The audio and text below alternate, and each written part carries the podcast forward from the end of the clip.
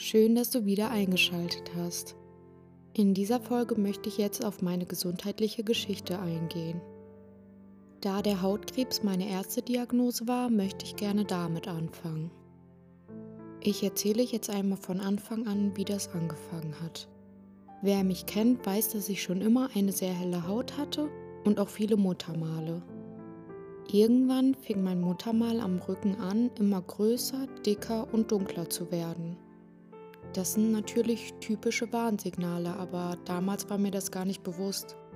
Im Sommer, als ich dann einen Top getragen habe, ist es meiner Mutter aufgefallen und sie hat mich direkt darauf angesprochen.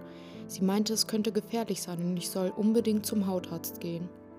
Ich habe das anfangs tatsächlich nicht wirklich ernst genommen, aber meine Mutter hat zum Glück nicht locker gelassen. Irgendwann habe ich mir dann tatsächlich einen Termin gemacht und wie das so oft ist, muss ich natürlich sehr lange auf den Termin warten. Als ich dann dort war, wurden natürlich alle Muttermale kontrolliert. Mir war aber besonders wichtig, dass der hinten am Rücken kontrolliert wird. Der Hautarzt hat natürlich gefragt, ob ich das da schon immer so hatte und ob der genau gleich groß war und auch genauso dunkel. Da ich von früher alte Vergleichsbilder hatte, wusste ich, dass der deutlich größer geworden ist, dicker und auch dunkler. Genauso habe ich es natürlich auch dem Hautarzt gesagt. Der Hautarzt meinte, es sieht alles in Ordnung aus und ich soll in drei Monaten nochmal zur Kontrolle wiederkommen. Das tat ich natürlich, nur in der Zwischenzeit, in den drei Monaten, ist mein Muttermal noch größer geworden und noch dicker und dunkler. Wieder wurde mir von dem Arzt versichert, dass alles in Ordnung ist.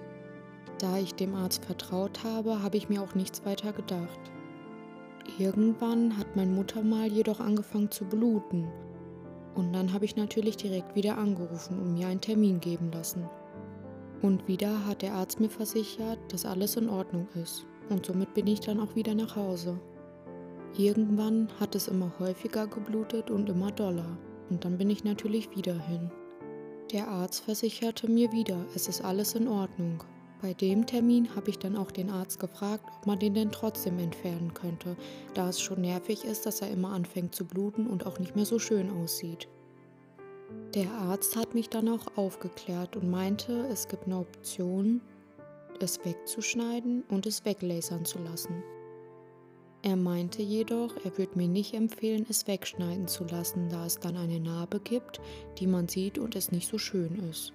Er meinte, er würde mir empfehlen, es weglasern zu lassen, da es nicht so schmerzhaft ist und es dann auch besser aussieht. Genauso habe ich es dann natürlich auch getan und die Krankenkasse hat das nicht übernommen, also muss ich das selber zahlen. Da ich schon immer große Angst vor Ärzten hatte, war natürlich das Argument, dass es nicht so schmerzhaft ist, für mich einfach ausschlaggebend. Dann habe ich einen Termin zum Weglasern bekommen. Es wurde dann weggelasert und es tat natürlich auch gar nicht weh, so wie er es gesagt hatte. Während dem Ganzen hatte ich gerade mit meiner Ausbildung angefangen. Wir hatten gerade eine JV-Versammlung und als dann Pause war, habe ich auf meinem Handy gesehen, dass ich zwei verpasste Anrufe von der Praxis habe. Die Praxis hatte mir auch eine Voicemail hinterlassen, wo sie darum gebeten haben, dass ich anrufe, um einen Termin zu vereinbaren, da mein Befund da ist. Ich hatte irgendwie direkt ein schlechtes Gefühl. Ich habe natürlich direkt auch in der Pause angerufen und habe mir einen Termin geben lassen. Den Termin habe ich natürlich auch echt schnell bekommen und am Telefon habe ich natürlich direkt nachgefragt, ob es denn was Schlimmes ist, aber ich habe per Telefon keine Auskunft bekommen. Ich hatte wirklich ein sehr, sehr schlechtes Gefühl und als ich dann von der JAV nach Hause gekommen bin, hat meine Mutter mir das angesehen, dass ich irgendwie ganz schlimme Gedanken hatte und Angst vor dem Termin hatte. Meine Mutter ist dann auch zu dem Termin mit mir gefahren. Da mein Hautarzt im Urlaub war, musste ich zu seiner Zweitpraxis, wo eine andere Ärztin war. Meine Mutter und ich sind dann ungefähr eine Stunde dahin gefahren und während der ganzen Autofahrt hatte ich auch ein sehr schlechtes Gefühl. Was komisch war, ich hatte nie vorher über Hautkrebs nachgedacht, aber als ich den Anruf bekommen habe, dass ich unbedingt zur Praxis kommen soll, habe ich direkt an Hautkrebs gedacht.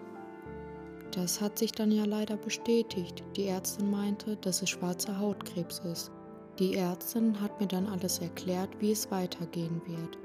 Also, dass nochmal mit Sicherheitsabstand nachgeschnitten wird, um zu gucken, ob wirklich alles entfernt wird und dass ich dann dementsprechend zur Hautklinik weitergeleitet werde. Ich war so geschockt in dem Moment. Meine einzige Frage, die überhaupt rauskam, war, ist das denn tödlich? Ich hatte das Ganze auch gar nicht richtig realisiert im ersten Moment. Ich war einfach nur geschockt und wusste auch gar nicht, was ich sagen soll.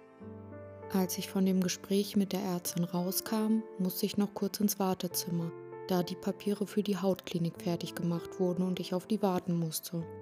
Meine Mutter hatte im Wartezimmer auf mich gewartet. Sie hat mich direkt gefragt, was gesagt wurde.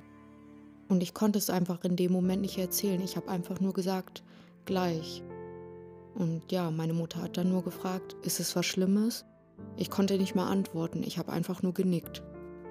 Ich war total am Kämpfen, dass ich nicht anfange zu weinen, deswegen habe ich auch kein Wort rausbekommen.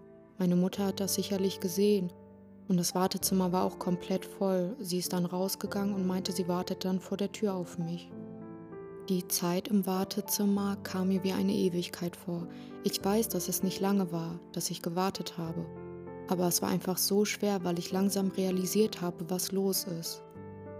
Ich war einfach total am Kämpfen, dass ich keine Träne vergieße, da das Wartezimmer auch komplett voll war und ich wollte nicht, dass jemand sieht, wie ich weine.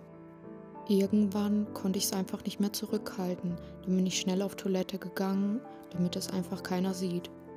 Als ich dann von der Toilette rauskam, habe ich natürlich probiert, dass man mir wieder nichts ansieht. Dann waren zum Glück auch die Papiere fertig und ich konnte dann die nehmen und rausgehen. Ich bin von der Tür rausgegangen und da stand auch meine Mutter. Ich habe gesehen, wie sie sich schnell die Tränen weggewischt hat, damit ich nicht sehe, dass sie geweint hat. Ich bin meiner Mutter direkt in den Arm gelaufen und ich habe einfach angefangen zu weinen. Ich konnte es einfach nicht mehr zurückhalten.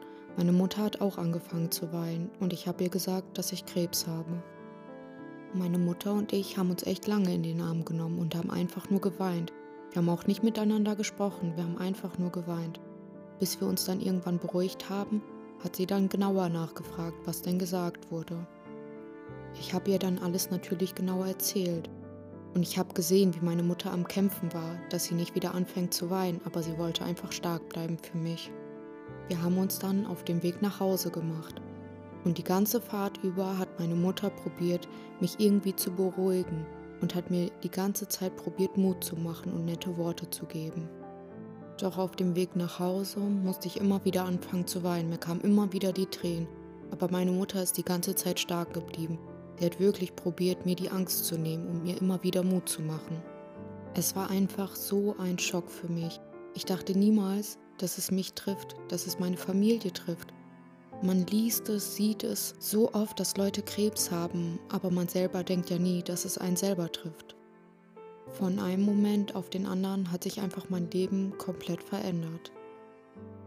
Aber ich wollte stark sein, denn schließlich hat meine Schwester am nächsten Tag geheiratet und ich wollte natürlich die Laune nicht versauen und die Stimmung kippen.